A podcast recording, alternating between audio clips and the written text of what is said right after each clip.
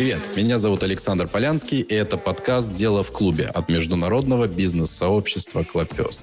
Здесь мы говорим про бизнес в России и за рубежом, науку и технологии, работу с командами, образование и на другие темы, интересные предпринимателям и участникам нашего бизнес-сообщества. Сегодня мы с вами поговорим про tone of voice. Tone of voice – это то, собственно, как говорит ваш бренд э, с аудиторией. Да, у бренда, кстати, есть э, свой голос. И в наших планах сегодня обсудить, как выстроить этот tone of voice, как он отличается в компаниях из разных отраслей, как защитить свой, ну, собственно, голос от кражи конкурентами и, конечно, какие бизнес-задачи компания сможет решить правильно выбранный tone of voice. Разбираться будем в теме сегодня с Алиной Ракитиной, брендом-технологом и основателем э, агентства стратегического брендинга «Аутентика». Алина, здравствуйте. Да, добрый день всем. А, спасибо, что пригласили. Надеюсь, у нас получится с вами прекрасный, интересный эфир, и вы сегодня уйдете отсюда с багажом новых, в общем-то, знаний, которые сможете применить в своем бизнесе. Итак, вот перехожу к вопросу. А, ну, наверное, всем известно, что активы современной компании не ограничиваются сейчас там патентами, материальными объектами и продуктами. Еще есть сам бренд, который на рынке, конечно же, может стоить а, миллиарды и миллиарды. И вот ярким примером здесь является компания, например, Amazon. А, вот его а, эксперты рейтинговых агентств оценивают почти в 300 миллиардов долларов. Ну, что касается, если не технологических брендов, то вот из, из таких из самых известных это Coca-Cola, ее оценивают в 67 миллиардов долларов, да, то есть это именно бренд. Вот Алина, давайте попробуем разобраться, из чего складывается сильный бренд. Вот можете нам попробовать дать а, небольшой такой экскурс по теме брендинга, что в него входит и всем ли компаниям вообще это нужно. Спасибо. Спасибо.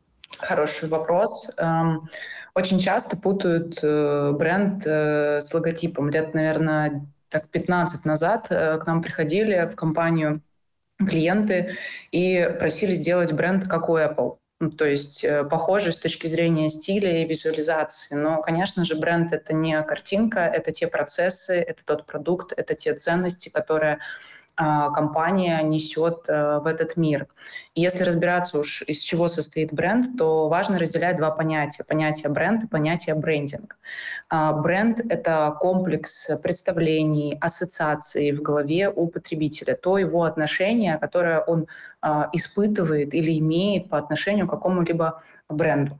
Если вот э, представить какой-то любимый ваш э, бренд, не знаю, марку машины, губную помаду, бренд одежды, даже что-то из продуктов питания, которые вы берете каждый день а, домой и закрыть глаза и просто подумать об этом бренде, то наверняка у вас в голове а, образуется какое-то облако тегов, да, ассоциаций, эмоций об этом а, продукте, почему вы его выбираете. А, и второе понятие – это брендинг. Брендинг – это процесс формирования из торговой марки, то есть из зарегистрированного юридического лица, и даже, может быть, не во всех случаях э, зарегистрированного э, бренд. И бренды бывают разные. Они бывают локальные, они бывают даже районные. Например, это может быть какой-то ресторан в рамках э, одного района города, который все знают, туда ходят. Это может быть не сетевой ресторан, а бывают э, городские, федеральные, мировые и так далее.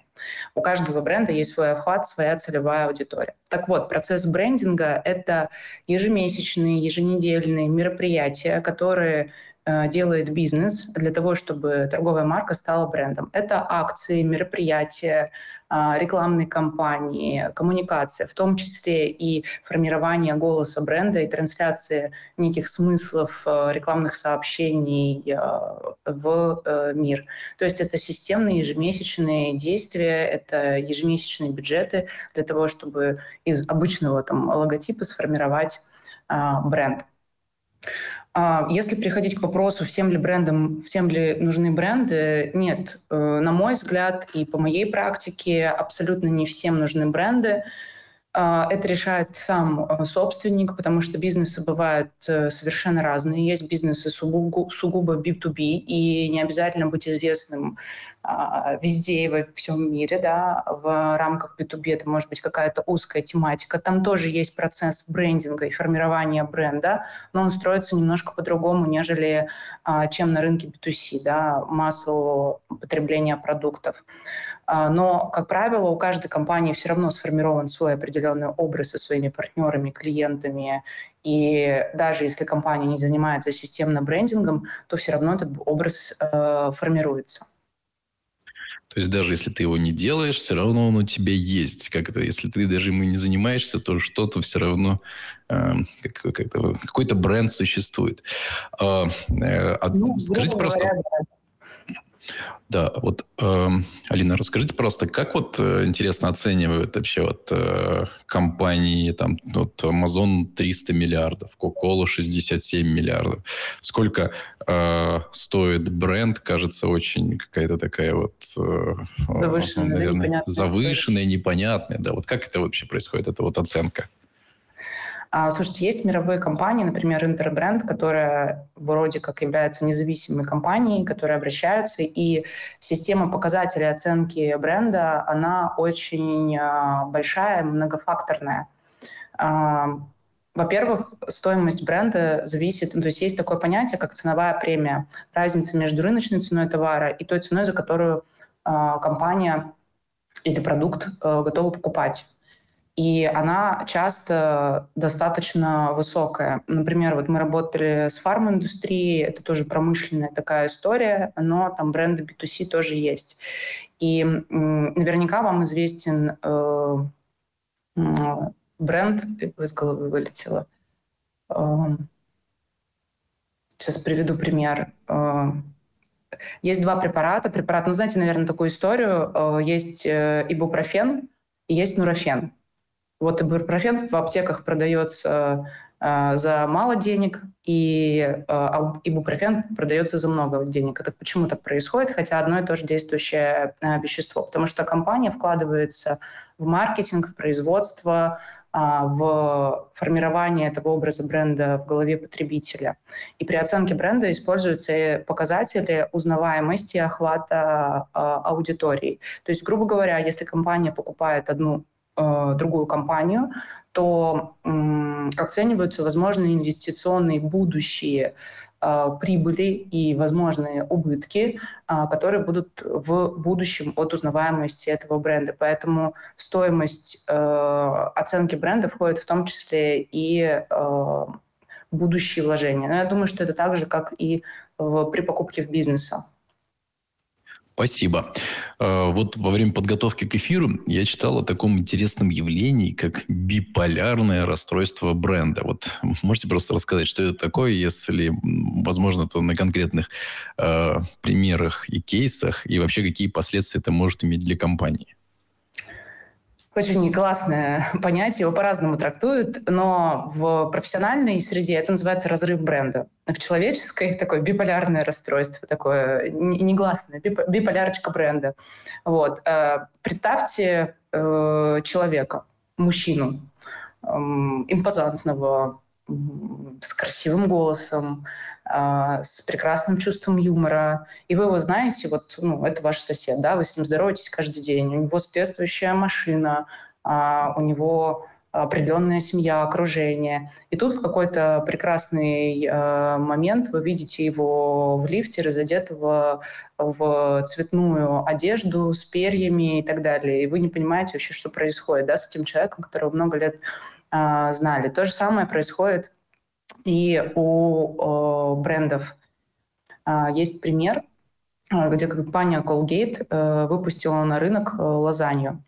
Я думаю, что вы знаете компанию Colgate на нашем рынке. Она производит зубную пасту и средства гигиены полости рта.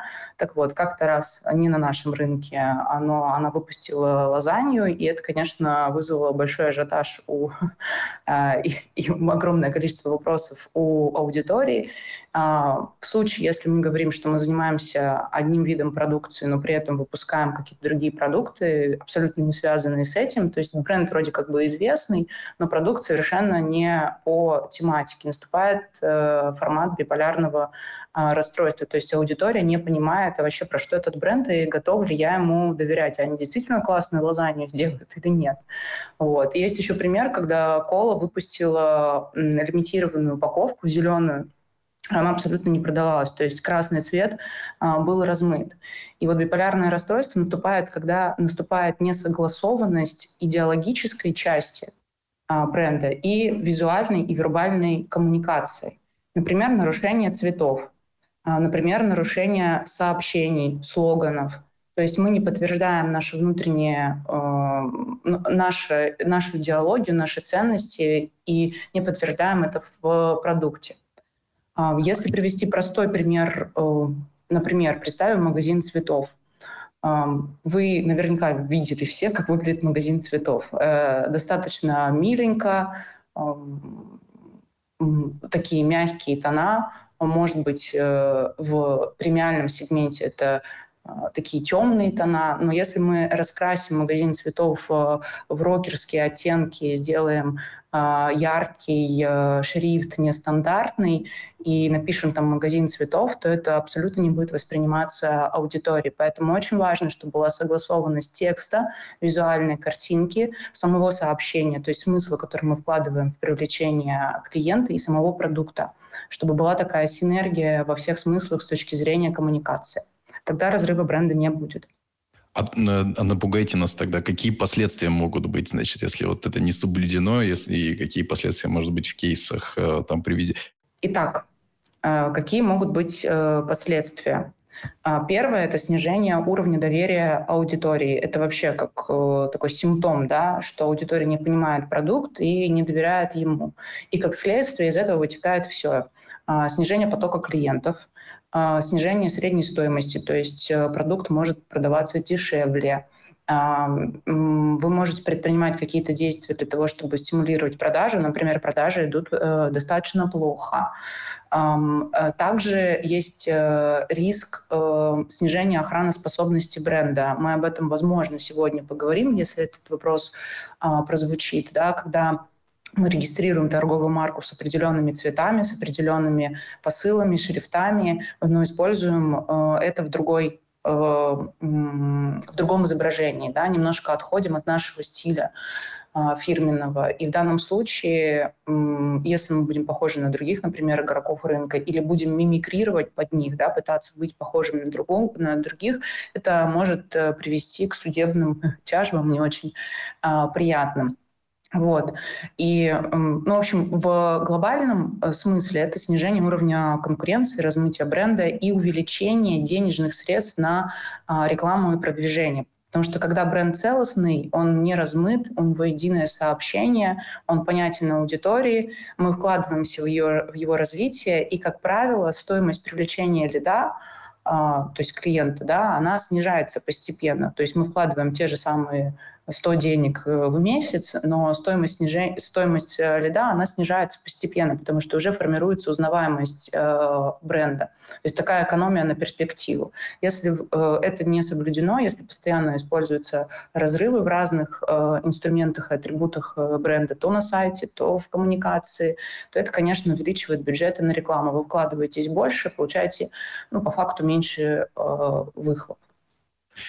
Спасибо. Так, ну с этим чуть разобрались, что бренд важно, это еще и не, только сэкономить, но и заработать можно. Вот эмоции лежат в основе наших отношений с брендами. Они управляют неосознанными решениями. Это вот э, говорится в исследовании, которое провела компания Nielsen Media Research. Получается, мы чаще покупаем не логически, а руководствуясь чувствами. Вот один из инструментов, которым маркетологи вызывают у нас нужные эмоции во время прикосновения общения с брендом является тот пресловутый tone of voice. Алина, вот э, скажите, как вообще понять, есть ли в моей компании вот этот tone of voice, через какие атрибуты вот, собственно, он проявляется? Вообще tone of voice такая интересная, в общем, интересное понятие, его по-разному трактуют. Я предлагаю нам разобраться сначала в э, понятиях. Понятие tone of voice — это то, как ваш бренд непосредственно говорит. А, какие слова мы выбираем, как мы пишем. То есть это стиль общения, эмоциональный это тон или это более выдержанный и консервативный — Используем ли мы канцелярит в речи или мы общаемся с потребителем на «ты».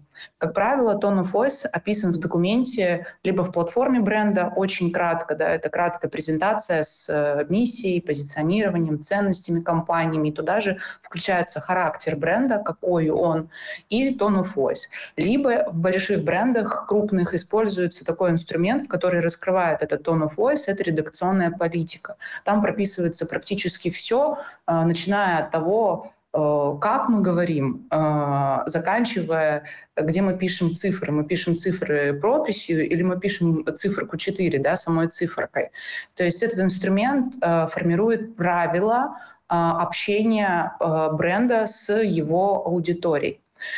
Теперь к второму вопросу относительно атрибутов. Какие атрибуты могут быть и где этот tone of voice может звучать все сильно зависит от э, вида бизнеса. И, ну, естественно, есть базовые атрибуты, такие как э, фирменный стиль визуальный, да, это цвета, э, выбор шрифтов, это визуальная история.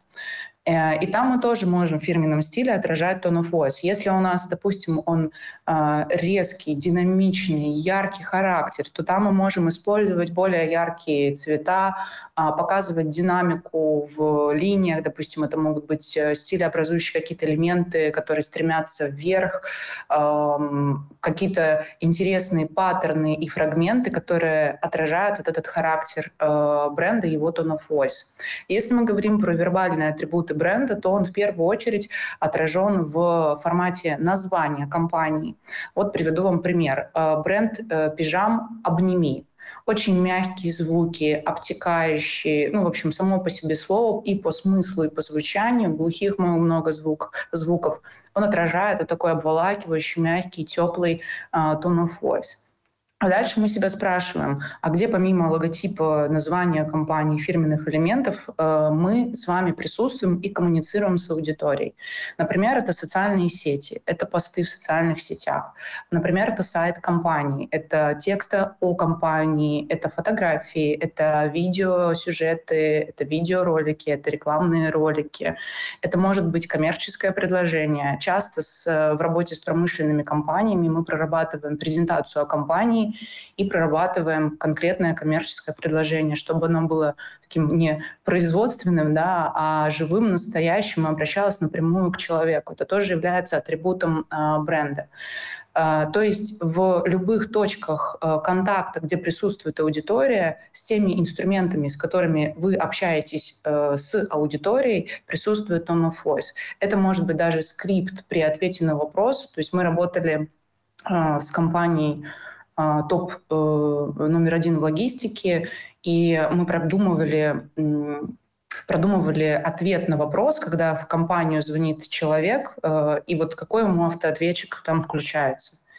То есть мы записывали определенный текст э, для того, чтобы сразу же при первой точке контакта у потенциального клиента складывалось определенное э, впечатление. Поэтому я вам просто рекомендую выписать все точки контакта с вашим клиентом и задать себе вопрос, а по-разному ли ваш бренд там разговаривает, или это одна определенная тональность ласковая, она заботливая, либо она брутальная.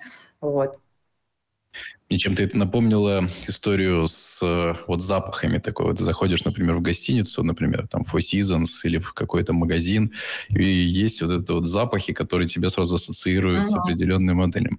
Я так понимаю, что голос, да, вот э, подача, это тоже другой э, через вот э, чувство, да, через слух мы также начинаем ассоциироваться, ассоциировать как-то э, свое да. нахождение там или там да, и причем очень важно, что даже запах э, должен быть синхронен. То есть мы не можем э, дать какой-то там, запах лаванды, при этом у нас э, спокойный, да, умиротворяющий. При этом у нас tone of voice очень э, резкий, динамичный, например, молодой, да, для молодежной аудитории. Мы должны дать соответствующий запах, соответствующий визуальный стиль, соответствующие тексты, и все должно быть синхронно. Иначе это будет разрыв бренда, а мы уже поговорили, к чему он приводит.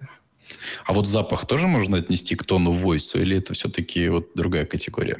Ну, tone of voice переводится как тональность коммуникации бренда. Представьте фортепиано, и мы играем какую-то мелодию, и мы ее воспринимаем э, ну, всецелостно, так скажем, да, мы ее чувствуем. Поэтому есть такой инструмент э, Five Sense, можно почитать в интернете, когда мы описываем бренд со всех сторон. И они, эти стороны, там запах, э, звуки, текст и визуальная картинка, оно должно быть все конкурентно друг другу.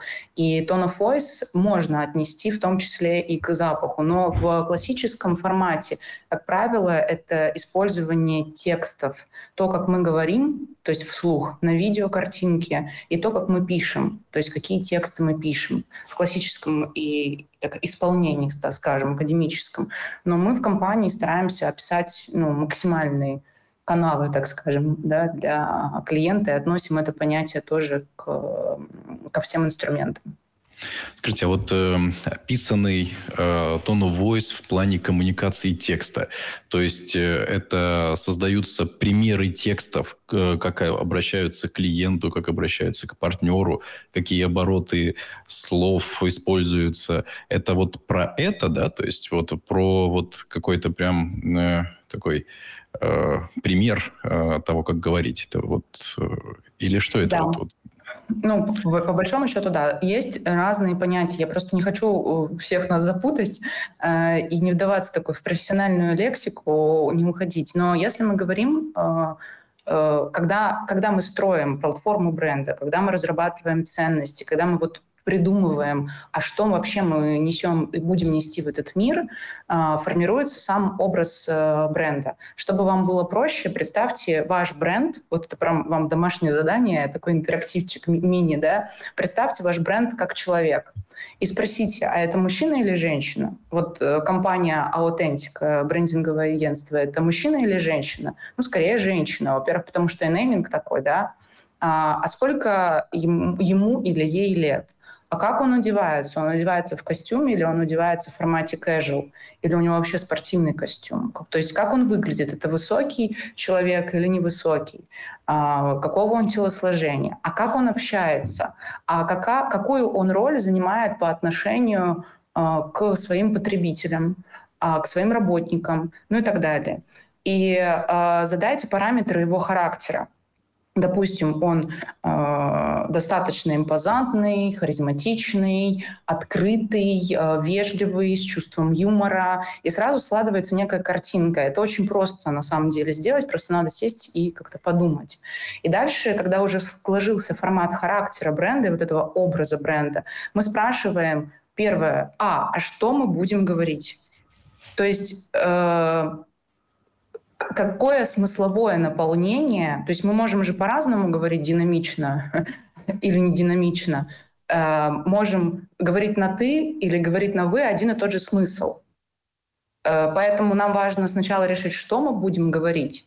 И этот формат э, определяет бренд-коммуникация.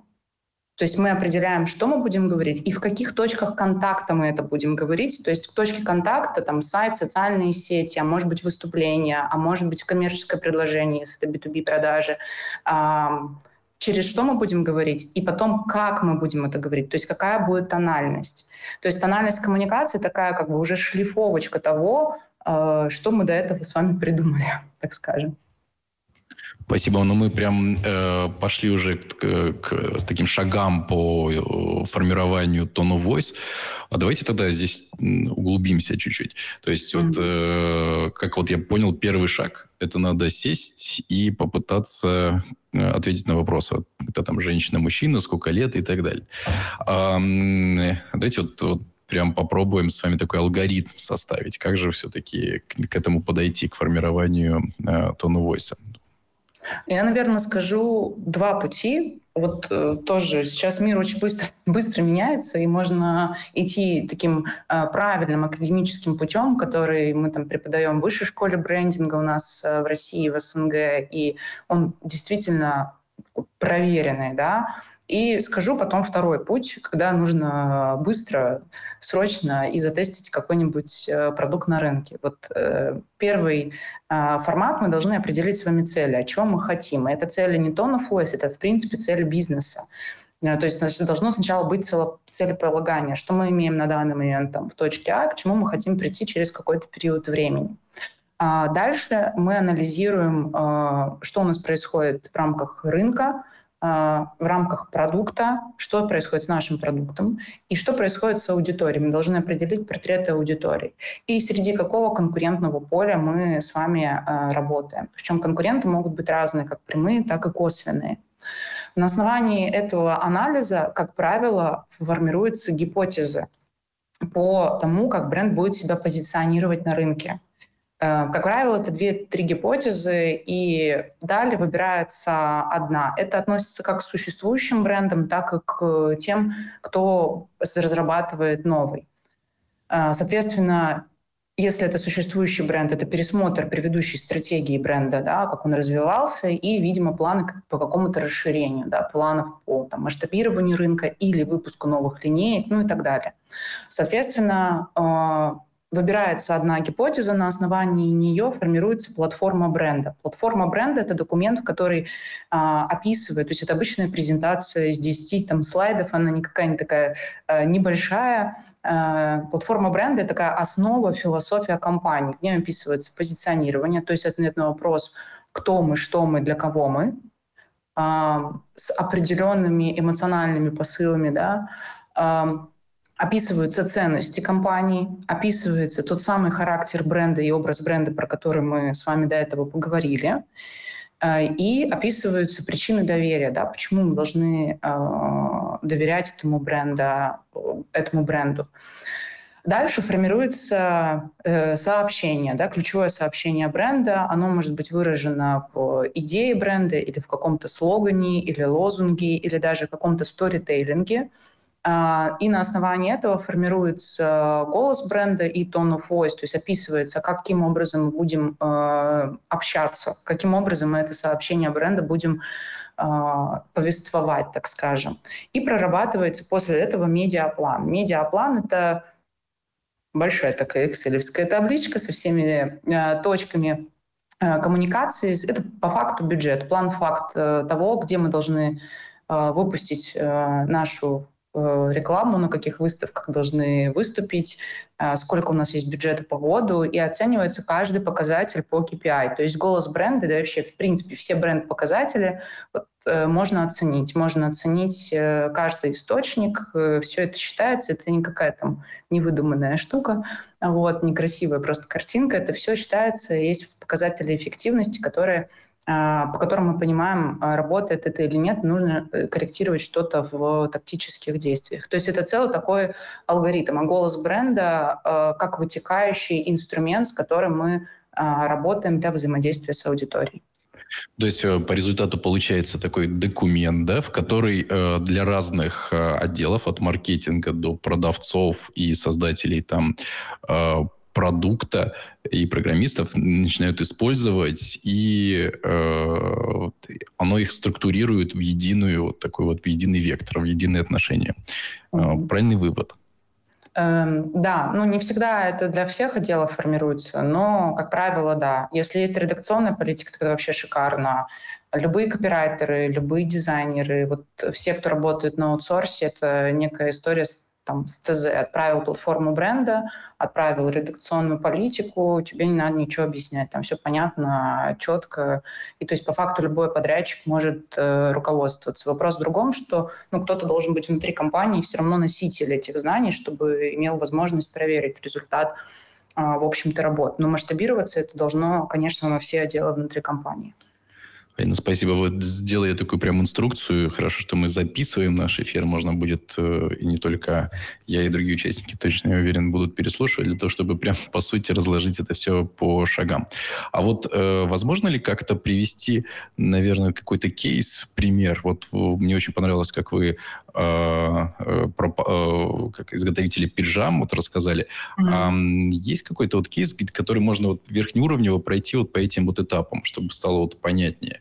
То есть вот э, там решил создать какой-то продукт, а, задумался об этом, сформировал вот такое-то вот слово, решил там-то размещаться, или это будет очень длинно?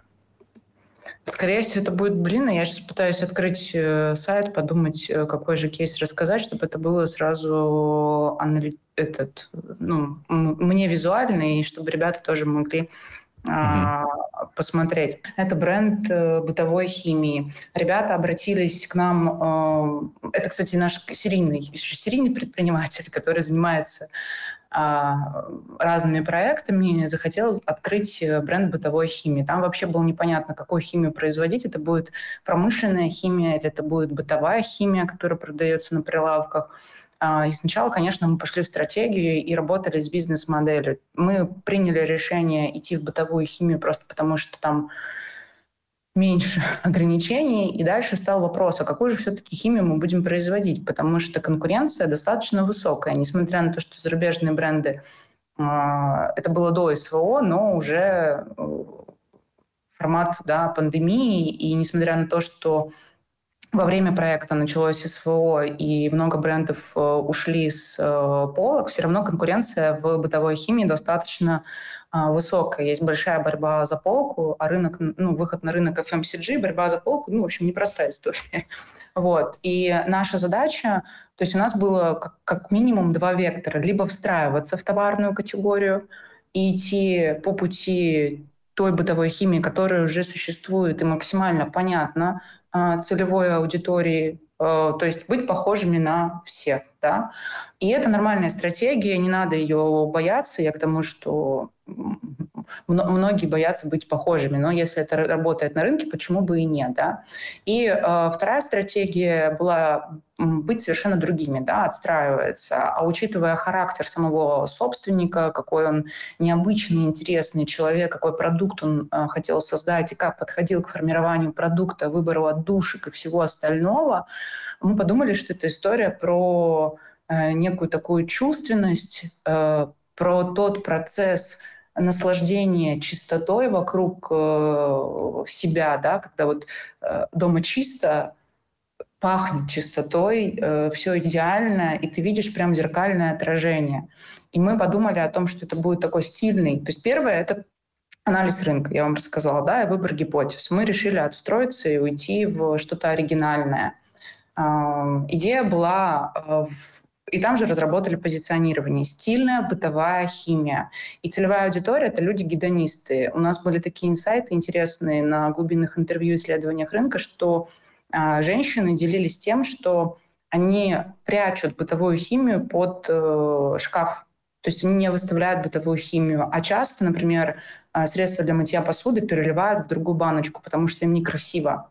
И вся бытовая химия выглядит, в принципе, некрасиво. Мы решили создать стильную, красивую, интересную бытовую химию с нестандартными отдушками. Это была некая идея самого продукта, самого бренда. Позиционирование бренда, стильная бытовая химия с любовью к чистоте.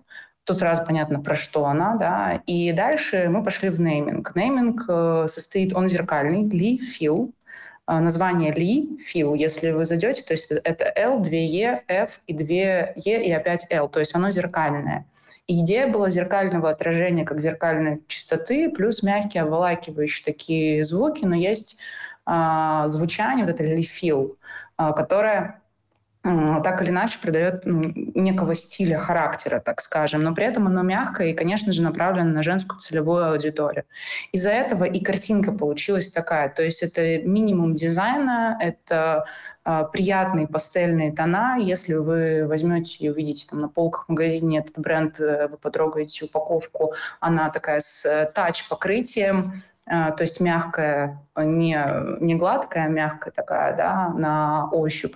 И одушки, и текст э, на упаковке, на обороте упаковки, он тоже не совсем стандартный, не такой текст, который пишет вот такой-то состав и так далее. Там написано там пользуйтесь с удовольствием, возьмите вот это, так вот сделайте, да, то есть э, нестандартный совсем, не совсем стандартный подход. То есть задача была отстроиться на рынке, ну и сейчас ребята классно работают, выходят в Дубай, их сейчас пригласили.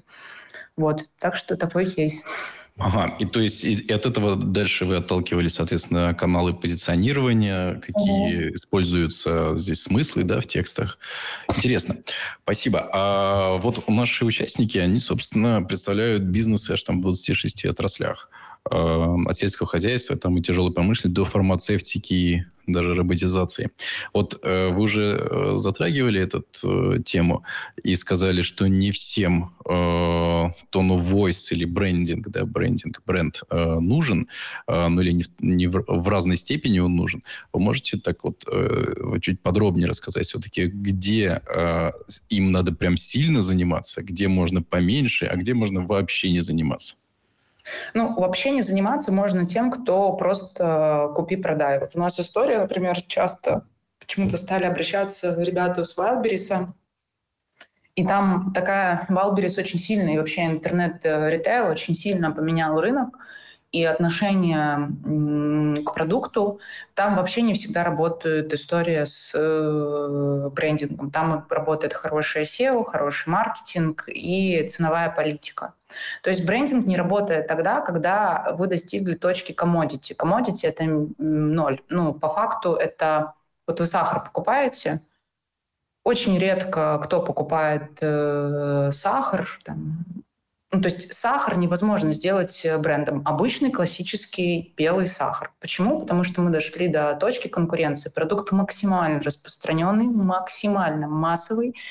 И, э, допустим, э, заводу по производству сахара нужно, чтобы сделать бренд, сделать эдакий продукт. Например, добавить туда что-то, не знаю, сделать рафинацию апельсином, вот, для того, чтобы это стало каким-то брендом. Поэтому если вы производите продукты питания на суп или какие-то другие предметы на супермассовом э, рынке, и они конкурируют по цене, то в данном случае бренд построить просто очень ну, физически очень э, сложно, а иногда экономически невыгодно. Поэтому у каждого бизнеса есть общем, своя э, история, свои задачи.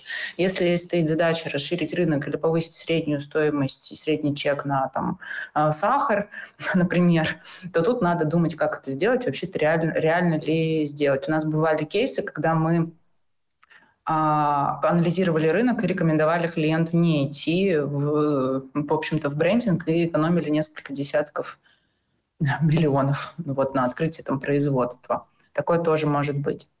В общем, Но... чем модите, тем меньше тебе нужен, по сути, бренд. Да, да. То есть вот эта история с коммодити, она тут играет э, большую очень а, роль. А если мы говорим про кому нужно в большей степени бренд, ну, то есть от, отчеркиваем, да, коммодити и говорим, кому нужен в большей степени бренд, кому в меньшей степени нужен бренд. Так вот, э, вся история с B2C форматом, то есть, когда конечный потребитель э, покупает э, продукт, э, она имеет место быть. То есть в данном случае бренд в большей степени нужен. Это и детские игрушки, это и салоны красоты, это и продукты питания, и вот та же самая бытовая химия, про которую я говорила. Здесь, конечно же, нужен бренд, здесь достаточно большая конкуренция. Э, самая распространенная история с брендингом – самые высокие, ну, по крайней мере, чеки в нашем рынке, это рынок FMCG. Это те продукты, которые вы видите в гипермаркетах э, на полках. То есть там борьба за полку очень высокая, высокий уровень конкуренции, и там, если нет бренда, то вероятность того, что продукт вообще каким-то образом выживет и будет конкурировать, она практически нулевая. Поэтому в данном случае, если вы в формате FMCG, FMCG работаете, то, конечно, нужно работать с брендом. Другой вопрос э, с B2B, с пропущенным рынком, с которым мы очень часто работаем, там работает немножко другой брендинг. Вот у нас есть компания, она поставляет, ну, работает э, с заводами, пароходами, поставляет различные лакокрасочные изделия, э, является одним из крупнейших дистрибьюторов э, в России по клеящим материалам. И вы наверняка ее не знаете, но а, она работает чисто на рынке B2B, и в данном случае у них работает брендинг э, компании, то есть корпоративный бренд. Там важно, какое коммерческое предложение, какой сервис компания оказывает, а, как выглядит сайт, как представлен продукт. А целевая аудитория — это закупщики и технологи. И причем закупщики — это одни ребята с одним типом мышления и одной задачей, например, на стороне завода. А Технологии — это совершенно другая, ну или любые технические специалисты, инженеры, они мыслят э, в формате продукта, в формате технических требований, и, как правило, там вот этот tone of voice, он немножко разводится. То есть мы говорим про продукт одинаково, но немножко разводим. Поэтому брендинг в таких компаниях, он имеет место быть в меньшей степени, он им э, нужен, но нужен в любом случае. Э, я все чаще встречаю кейсы, что производственные компании начинают брендироваться, видимо, э, конкуренция выше становится, и э, брендинг, в общем, чем, чем раньше вы начнете им заниматься в промышленной сфере, а, кстати, там вообще никто не занимается брендингом, ну, как бы все чаще, но часто его нету, мало, мало кейсов, то это, конечно, даст такой толчок с точки зрения привлечения внимания к продукту и немножко другого формата преподнесения этого продукта. Спасибо, очень интересно. А вот э, если у продукта разные сегменты аудитории, нужно ли вообще адаптировать и как-то создавать вот of voice под каждый из этих э, групп, или можно какой-то вот универсальный использовать? Как вот вы считаете? Надо. Ну, если разные группы, то есть это сразу ответ на вопрос, если, разные, если разная целевая аудитория, то надо. Эм, почему? То есть может быть один общий знаменатель. Да? Мы технологическая компания, допустим. Вот, но возьмем Сбербанк. По факту технологическая компания. Но есть и Сбербанк, ну, Сбер, есть Сбер, э, есть Сбер университет, есть Сбер, э, что там, Сбермаркет, на B2C аудиторию направлен Сбер Мегамаркет, а, есть Сбербанк, и общий знаменатель у него, ну, по факту один и тот же, да, и даже визуальные коды и нейминг, вербальные коды, они очень похожи, и есть некая преемственность. Здесь используется инструмент, который называется архитектура бренда, где есть головная компания, есть э, бренды под этой шапкой ну, такая, можно сказать, зонтичная модель, простыми словами. И в данном случае есть общий знаменатель. Но мы можем выделить Сбер как корпоративную компанию, в которой работают сотрудники. И для сотрудников этой компании э, tone of voice будет э, немножечко отличаться, нежели от э, Сбербанка, например, да, на конечную целевую аудиторию.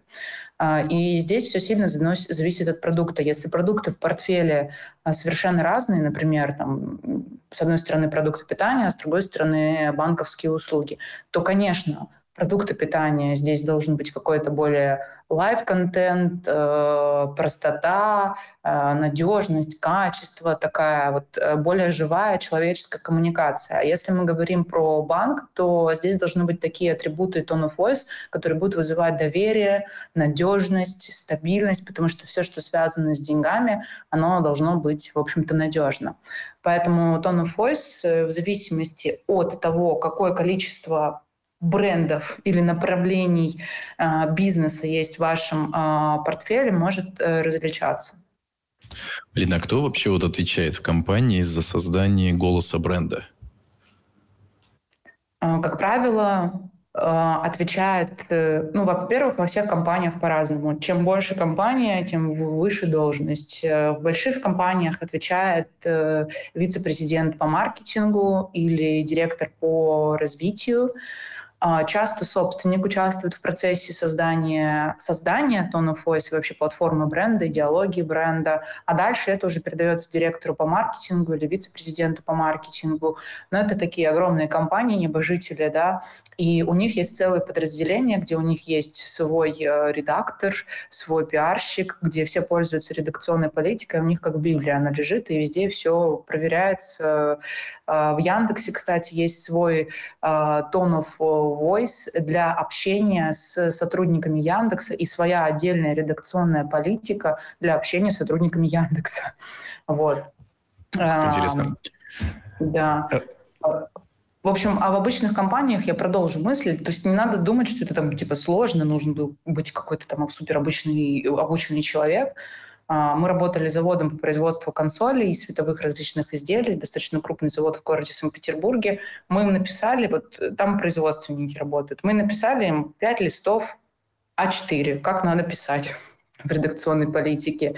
Наняли им э, директора по маркетингу, и по факту у них там в штате работает два человека в отделе маркетинга на заводе. И вот они просто всеми следят, работают с подрядчиком. То есть не обязательно там какой-то суперотдел выстраивать для того, чтобы э, решать задачи бизнеса. Все зависит от цели. Спасибо, интересно. А, вот э, еще вопрос. Вот как э, тут ошибки в медиапространстве, если допущены, то вообще как-то э, может помочь в данном случае тону voice и вообще инструменты тону voice их, скажем так, этот, убрать, закрыть эти ошибки? Ну, с ошибкой мы, кстати, недавно столкнулись с ошибкой э, производственной. В общем, выпускали одну, наш клиент выпускал одну из линеек красочных изделий, краску. В общем, это новая партия была, и она вышла с браком. Ну, нечаянно вышла с браком. И, конечно, мы все запереживали, что же, что же нам делать. Но а, на практике есть огромное количество кейсов, когда бренды ошибались, и э, здесь очень важно признать э, э, свою ошибку и извиниться. И это нормально. И вы извиняетесь в том тоне, в том тонном voice, в котором он вас принял. Если принят внутри компании. Если ваша компания официально общается официально, то там должно быть официальное письмо. Там, уважаемые коллеги, там, мы допустили такую ошибку, просим простить, там, тра-та-та, да, более официальный э, формат изложения.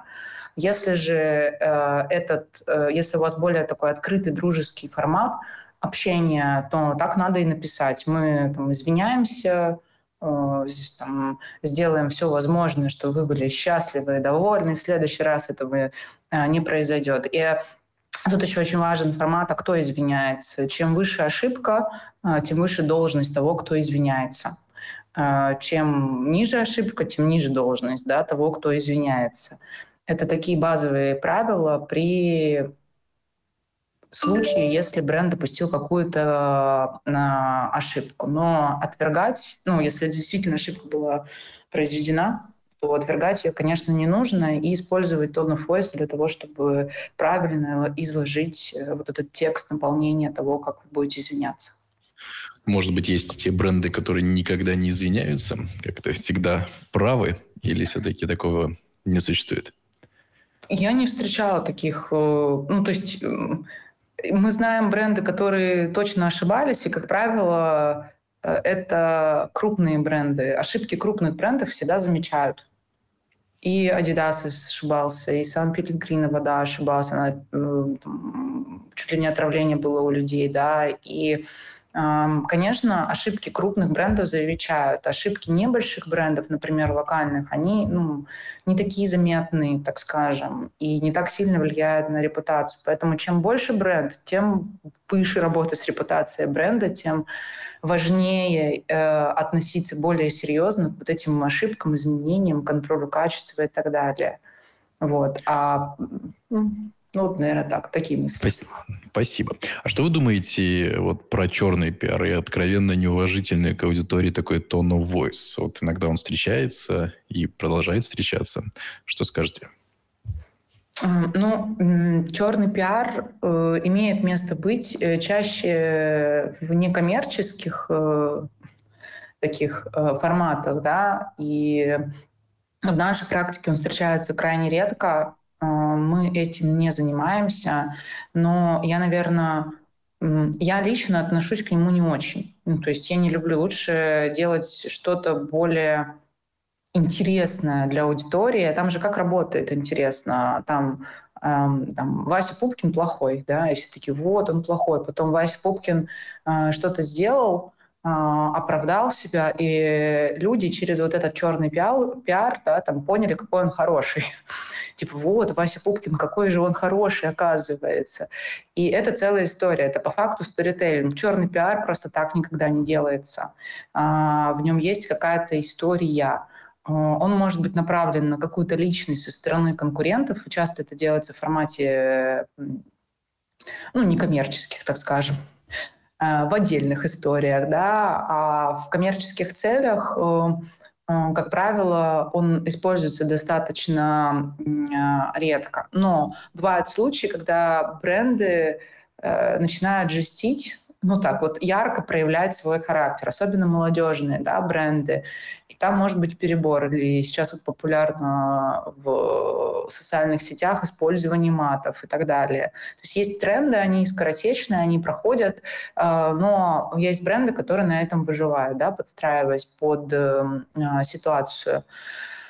Э, только вам решать, как э, продвигать свой бренд. Э, если размывать его вот такими... Ну, то есть если характер бренда, он в принципе скандальный, а такой может быть, и в этом нет ничего страшного, а, ну, например, продукт такой, да, и мы поддерживаем такой характер бренда, эпатажный, то это окей. Главное не переборщить, держать, да, планку. А если бренд «Пижам, обними» начинает устраивать э, Сыпать а, матом. Да, матом это как бы не очень, в общем. И это сильно разрывает, ну, разрыв бренда, да, разрывает бренд. Конечно, это вызовет какой-то определенный эмоциональный всплеск, внимание к бренду, но последствия выхода из этого какие будут? Поэтому принятие решения о том, как говорить, что говорить, в какой частотности это говорить, э, и использовать такие вот э, из ряда вон э, выходящие, ну, все считается в деньгах просто. Если это выгодно экономически, экономически и целесообразно, то, возможно, стоит об этом подумать. А если нет, ну зачем? Ну и идеологически, да. Спасибо. Давайте вот даже ближе к завершению эфира чуть-чуть остановимся на вопросе про защиту. Э, вот есть такое интересное изречение. Хорошие художники копируют, великие художники воруют. Его приписывают разным э, известным людям. Но вот э, что делать, если мой прямой конкурент паразитирует на моем бренде? Вот полностью или частично, копируя и там и голос, и образ, и визуал. Вот какие стратегии и методы можно вот предпринять, чтобы защититься вот от такой возможной кражи недобросовестного использования? Угу. Прекрасный вопрос. Существует э, а такое понятие, как охраноспособность бренда или охраноспособность торговой марки. У нас с вами есть э, прекрасная организация в стране, ФИПС, э, которая регистрирует торговые марки. Я не могу сказать, что она защитит 100%, но зарегистрировать э, можно все. Можно зарегистрировать шрифт, цвета, логотип, название бренда, слоган, даже имя и фамилию человека можно зарегистрировать, и в некоторых наших серебрити это зарегистрировано. Можно зарегистрировать упаковку продукции на полке, и есть такие понятия, то есть если вас копируют, и голос можно зарегистрировать, и даже запах. Вот. Э, соответственно, если вас копирует э, ваш конкурент, э, то зарегистрировав товарный знак, вы можете обратиться в суд, и если он похож на вас, но не на 100% вас копировал, то тогда вы можете предъявить ему претензию на основании степени смешения, то есть похожести знака. Вот. Ну, это основная история, она юридическая, и она работает как на территории э, локальной, то есть есть национальная регистрация, она есть на территории каждой страны. Допустим, если вы выпускаете бренд на территории России и стран СНГ, то вам нужно регистрировать бренд в каждой стране. А также есть международная регистрация, мадридская регистрация, которая регистрирует бренд на территории всех стран. Но для того, чтобы ее получить, нужно сначала получить национальную. То есть это такие вопросы, которые, наверное, еще можно часа два, наверное, не говорить. Это точно. Но это основная такая штука. У нас были случаи, кейсы, когда мы вытаскивали клиентов из этих всяких неприятных ситуаций. Но думайте об этом при развитии бренда, особенно если вы активно развиваетесь. Алина, вот скажите, я решил, например, создавать новый продукт, сервис, услугу, и э, кажется, что действительно нужно сначала сесть и э, весь of voice, бренд, брендинг, все это продумать. Но э, кажется также, что продукт начинает жить, и у него сразу же появляться могут какие-то вот изменения. И поэтому э, есть ли вот это какая-то граница, насколько нужно сразу глубоко и да. полно продумывать все, а там на, не знаю, на 50%, а дальше 50% допиливать, или надо на все 100 сразу? Есть ли вообще какая-то вот такая принятая mm-hmm. практика? У меня есть такой лозунг, наверное, внутри компании, выработанный, вымученный опытом. А если ко мне приходит э, предприниматель, который не серийный, который ни разу не запускал бренд, или он вот так с нуля, но у него есть там инвестиции откуда-то, и бизнес-модель еще не отработана, ей нет там, хотя бы полугода или года, то есть мы не знаем сезонность, мы не знаем, есть ли спрос на рынке, мы ничего не знаем, то мы, то как бы мы либо отказываемся от продукта, говорим, ребят, придите к нам через годик, когда вы запустите, вот как-нибудь на коленочке с каким-нибудь там логотипом, вот что-нибудь, даже регистрировать можно, не регистрировать, да, но смотря еще какой рынок, да, в каком рынке мы выходим. Вот с бытовой химией так нельзя. Вот, потому что это очень высококонкурентный рынок, и там как бы без специалистов, к сожалению, не обойтись. Но если мы выпускаем продукт и услугу в идеальной, ну, то есть формула такая, нужно выйти на product market fit. То есть когда вы понимаете, что этот продукт э, на рынке либо существует и он продается, либо вы прошли путь э, там, в год, что вы понимаете, что он жизнеспособный. Вот.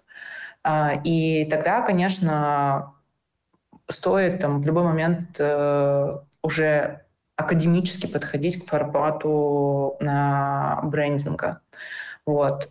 Как правило, случается таким образом. И существует в целом два способа формирования бренда. Как я уже говорила, академический, когда мы начинаем с анализа рынка, разработки платформы бренда, стратегических сессий, неймингов, tone of и так далее. А, и существует второй формат, это формат MVP, когда мы не начинаем с аналитики рынка, мы сразу э, приступаем к разработке названия и логотипа, то есть по факту просто брифуем клиента, а, на основании своего опыта и основании опыта клиента формируем образ бренда. Это происходит буквально за одну-две встречи, и на основании этого мы придумываем охраноспособное название и, в общем-то, фирменный стиль. запускаем такой формат MVP, минимальный жизнеспособный продукт, чтобы быстро его выпустить на рынок и получить тест. Мы экономим время, но здесь риски выше. Вот, поэтому Спасибо. каждый отдельный кейс нужно рассматривать отдельно. И вот такой почти заключительный вопрос. Какая, по какой порядок цен вот за разработку брендинга, бренда, тон voice, вот, э, аудит этого? На, на, на рынке или, не на, или, или вообще, или у нас? Ну, Я давай, давайте как, как на рынке. про рынок. Про рынок про рынок. А, вот э, средний продукт э, на рынке, э, ну, например, у э, крупных агентств, э, которые там по 30 лет на рынке, которые, в принципе, зарождали брендинг в нашей стране, э, порядка 8, 12, 15 миллионов от этапа начала аналитики до разработки. Средний срок – это от 6 месяцев до иногда даже до года. Это сложные большие продукты. А, вот. А, если говорить разброс цен, про разброс цен, вы можете найти агентство а, в маленьком региональном каком-то городе или отделении за там, разработать за 500 тысяч, за 500 тысяч все вообще. Вот. Но тут не ждите какой-то охраноспособности, глубокой экспертизы, если выпускаете рынок, на рынок продукт. Как бы... Спасибо качественный, то тут, в общем, цены разные. Спасибо. Ну, вы практически ответили на мой э, как-то вопрос, э, последний заключительный предложение, потому что я хотел спросить, когда, как понять, когда нужно, значит, пересматривать э, и создавать тон voice, но вот вы сказали, что можно сделать и аудит. А у нас закончилось время эфира. Э, я вот э, очень сильно благодарю вас, Алина, потому что это действительно интересно, и э, это важно, и есть прям что переслушать, и потом внимательно записать себе как, как план действий. Спасибо вам большое. Я напомню, у нас э, нашим, нашим гостем сегодня был бренд-технолог и основатель агентства стратегического брендинга «Аутентика» Алина Ракитина. Алина, спасибо. Да, спасибо большое. Тогда до связи. Всего доброго. До свидания. Дело в клубе.